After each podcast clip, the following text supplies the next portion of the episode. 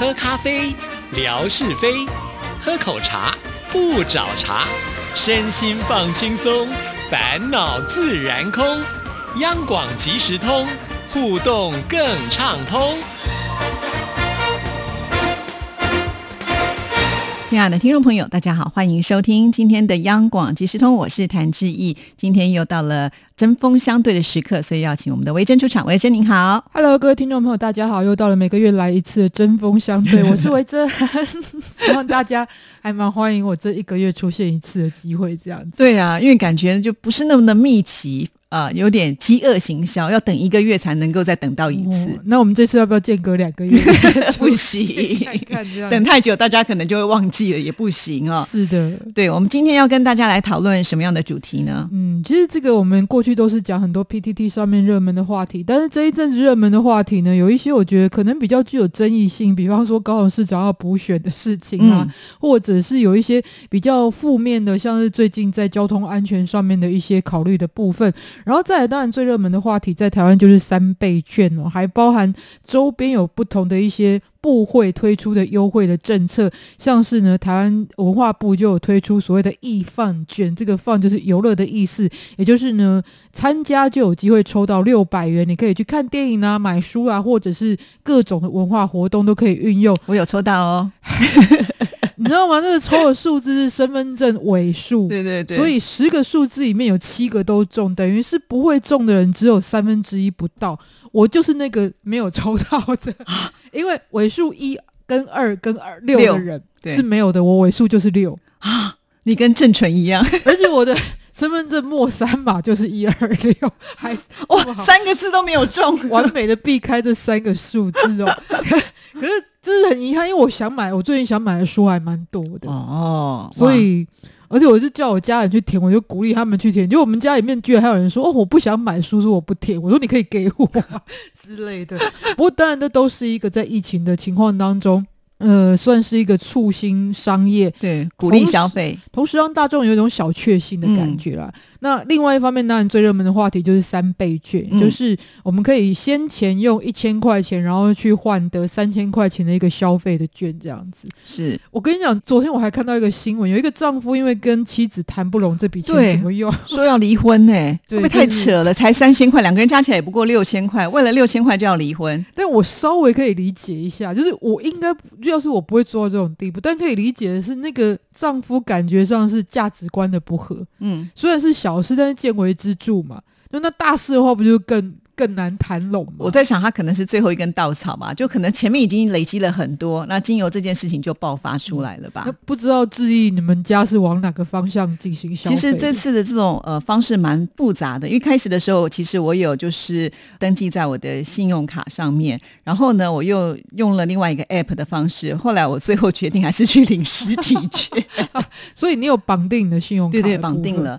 但是后来，因为我没有在那个前两万名，就得不到那个优惠。我想说，那怎么行呢？然后又看到很多餐厅都说，只要使用三倍券的话，就可以，比方说，呃，一千两百多块的这个餐就会变成一千块而已。那我想说，这边能够赚个两百块也不错。所以刚好经过邮局，又没有人排队，所以我就进去换了实体券。就是我之前也觉得自己应该是一个很坚定的人，我都觉得我自己要好好做研究，找到最优惠的方式。结果嘞，在台湾可以用实体券嘛，也可以绑一些这个电子票证。然后消费到三千就会被回馈两千这样子，但是我当天就看到 Seven Eleven 就是便利超商里面没有人排队，我就觉得好，那我就进去登记吧，然后就拿实体券这样子。所以女丁也是拿实体券，我以为我很坚定，后来觉得说，哎，还是要快点登记一下，还是要去先预约，然后后来可以拿实体券这样子，然后所以发现自己也是蛮容易跟风的，就是哦。但对于这个讨论是非常的多啊，因为有些人会觉得，当然是从我们的纳税当中去做一个振兴的，所以也等于是再度使用自己的钱哦，甚至我有朋友形容是借尸还魂，回到自己身边。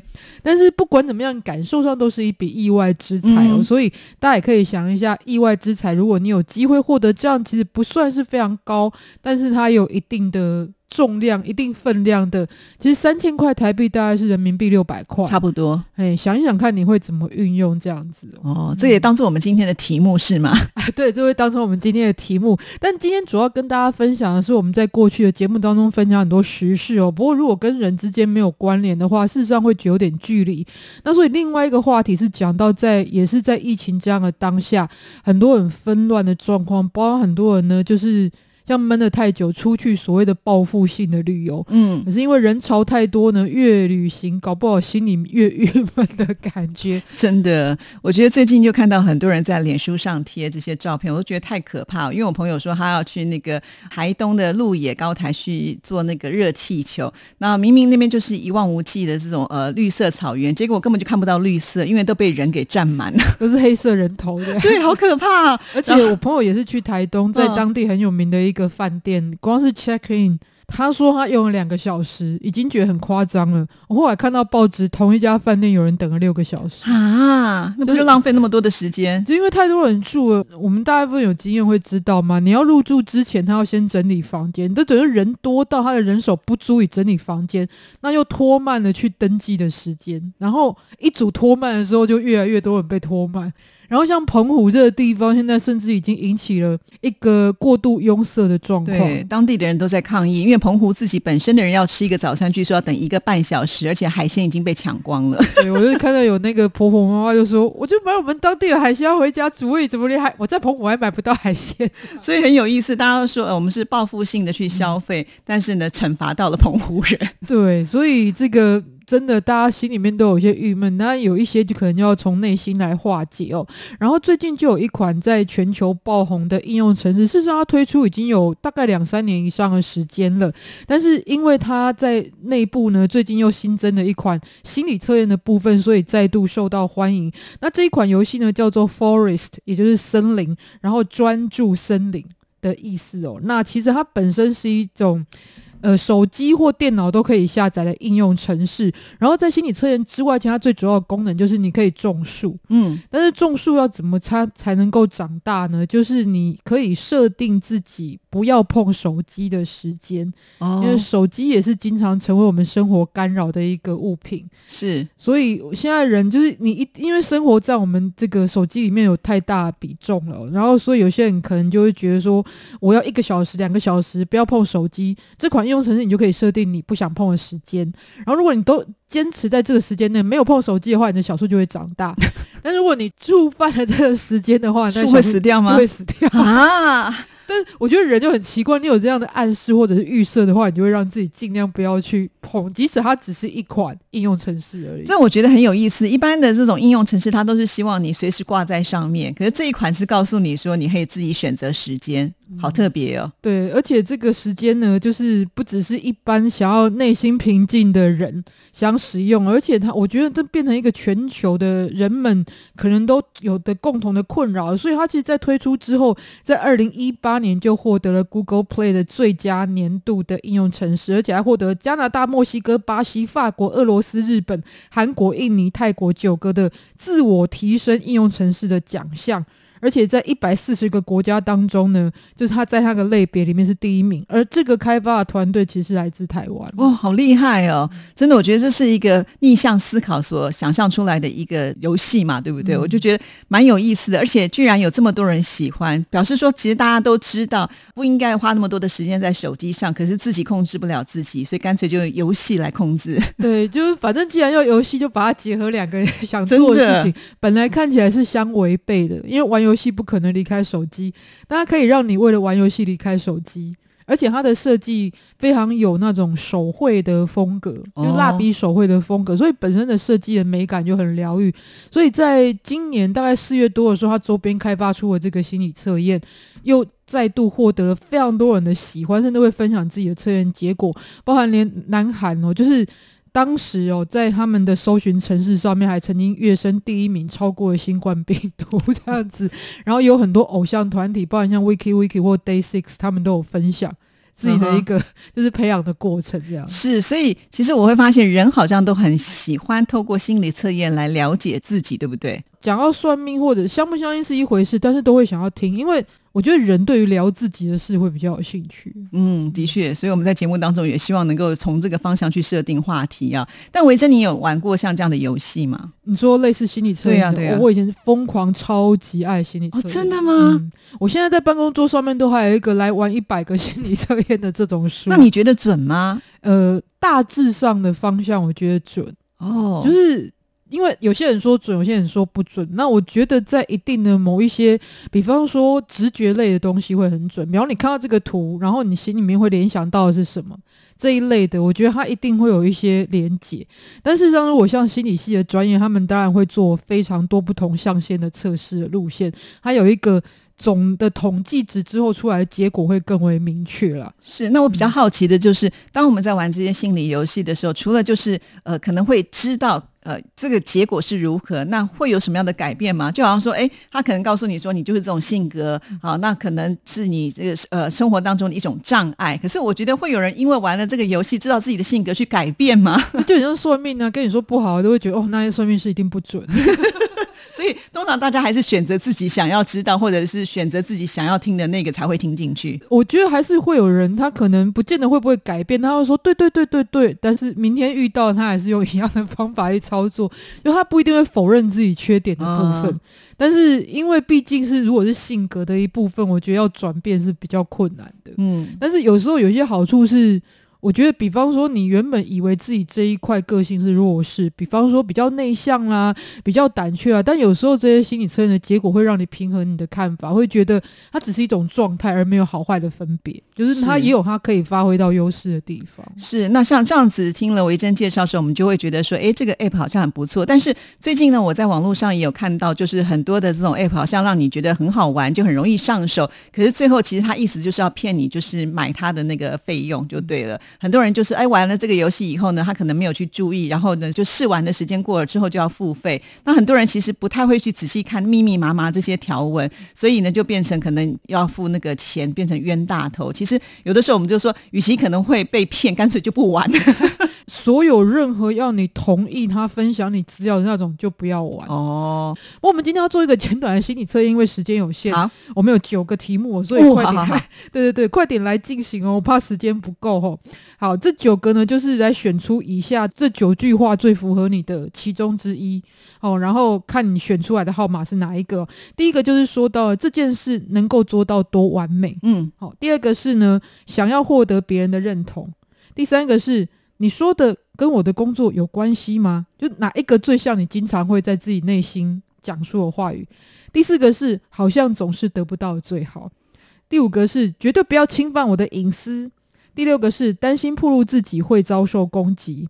第七个是事情总是会往美好的方向发展的。第八个是随时小心会使我失去控制的事。第九个是以和为贵。那大家想要怎么做呢？那最接近你可能内心当中常会有的 OS 的 自白的部分，大概会是哪一个？好，维珍你会选哪一个？我的话，其实呃，三跟五其实都跟我很像。三是你说的跟我工作有关吗？就是讲那么多废话干嘛？第五个是绝对不要侵犯我的隐私，但我应该比较偏向第五个。哦，我可能会是第九个，第九个以和。为贵，大家想怎么做？吼，好，那呃，再重复一次好了，因为是个九个嘛，哈，这件事能做到多完美？还有呢，想要获得别人的认同，在你说的跟我工作有关吗？第四个是好像总是得不到的最好，第五个是绝对不要侵犯我的隐私，第六个是担心暴露自己会遭受攻击，第七个是事情会往好的方向发展，第八个是随时小心会让我失控的事，第九个是以和为贵这样子哦。嗯，好，来做简单的解析哦。先来讲，如果你是选一或八或九的朋友呢，这种人呢，基本上都是属于比较从直觉来判断事情的人。第一个选项是这个事情能做到多完美嘛？哈，所以呢，在这样的人的选择，他可能遇到的困境就是他不断的在内在批评自己，然后呢，看到别人的成功的时候，更容易去感受到自己的失败哦。嗯，建议就是说，他可以试着把注意力放到比较客观的一个方向去评估自己，而不要带有情绪性的感觉，这样子自己会比较有解放感，而且因为这个解放，所以做起事来会比较。嗯怎么讲比较顺利一点吧？其实可以想象得到了，要求完美的人是有这种个性哦。选择八的朋友呢，就是他可能会遇到的困境是。他太过主观的控制，而不愿意承认自己是软弱的这样的个性哦，所以可以检视自己的内心当中，是不是觉得呢？就是每次都觉得做错事的都是别人，而不是自己，把责任推出去就对。对，往往会有这种。其实我觉得这也是某一种逃避哦。那如果呃，你可以承认自己的错误，也许在你的定义是一种软弱，但其实它可能反而是一种很勇敢，因为你从这边才可以开始修正。是。好，那如果跟自己一样选的是第九，就是以和为贵呢？这种人可能遇到的困境是会用别人的需求来取代自己的需求。对，其实我觉得巨蟹座最容易会是这样了。对，很有趣的是，巨蟹座在心里这个需求其实不会过去哦，他会暗示自己我不需要。我没事，但其实他的苦闷也会随之增加，就是多纠结，对不对？明明知道，然后还卡在那边。对，所以建议是说，你可以思考看看，什么时候自己会压抑，然后没有把意见表达出来。那其实下一次遇到类似的状况，就试着去说出自己的想法。就你上次遇到的时候先演练，你下一次就比较知道，就比较没有办法第一次就能够做成功，就对。对，不然如果没有做这样演练的话，比较容易被别人牵着鼻子走。真的会，这我承认。好准啊！好，再来是二三四的朋友呢，这种是属于比较情感做诉求的人。选二的朋友呢，就是基本上呢，希望获得别人的认同，然后所以会出现讨好别人的这样子一个倾向哦。所以内心当中呢，自己也会对这样子作为的自己有所疑惑。那么当然，在这个时候呢，其实就要考虑自己去划清一个界限，自己内心才会比较舒服的感觉。好，然后是选择三的朋友呢，也是希望别人认同，但最主要是在工作的部分是特别的执迷于成就啊，别人对你的工作的能力肯定这件事情哦，所以建议就是你也许有时候要暂停下来，看看自己手边在做的事情是什么。然后他是不是已经偏离了你原本从事这份工作的目的性，或者是呢？你现在在做工作是不是因为会得到别人的掌声才这样做？哦，那好辛苦，我们不能够控制嘛，哈。对啊，而且搞不好有人会说，我现在停下来就没有收入了。嗯，但是心里面可以停下来了，手上的事可以操作。选择四的朋友呢，就是下意识的都会认为得不到的东西就是最好的，所以呢，永远在内心会有一种。失落的感觉，那这时候呢，你可以去养成一些习惯啊，比方说记录自己所拥有的部分，然后讲你觉得这部分的优势是什么，有些什么东西是你有别人没有的，不管你自己的特质，或者你周围的家人，或者你自带的一些资源的部分，这可以让你看到一个比较明确的东西之后，而有更明确的想法，才能够改变哦。好，那么再呢，如果是选择五的朋友呢？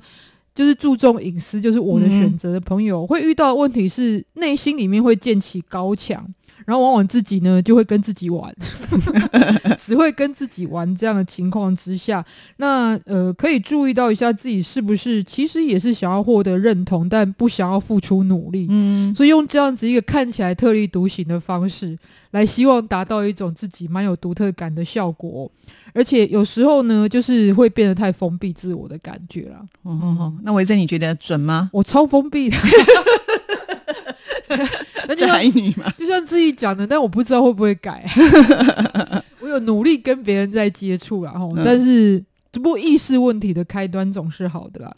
好，再来呢是选择六的朋友呢，就是可能遇到的问题是常会质疑自己的能力。犹豫不决，寸步难行。那你可以思考看看自己是不是比较容易只想到、只记得比较糟糕、比较负面的事情。然后有时候提醒自己呢，就要经常把那一些你遇到好的事情也是留下来、记录下来，不管是透过照片或者文字的方式哦，可以去改变这样的一个想法习惯。选择七的朋友呢，可能遇到的困境是太自恋而没有办法听从别人的建议哦。那么就要检查一下自己是不是呢？就是做了很多努力，最主要这些努力呢，都不是为了解决事情本身，而是让整个事情看起来更美好。比方说去特别去玩，但是呢，你没有体验那个玩的过程，都是在摆拍照片，为了让人家看起来你过得很好。可是其实为别人活本身就是一件很疲劳的事情。这样对。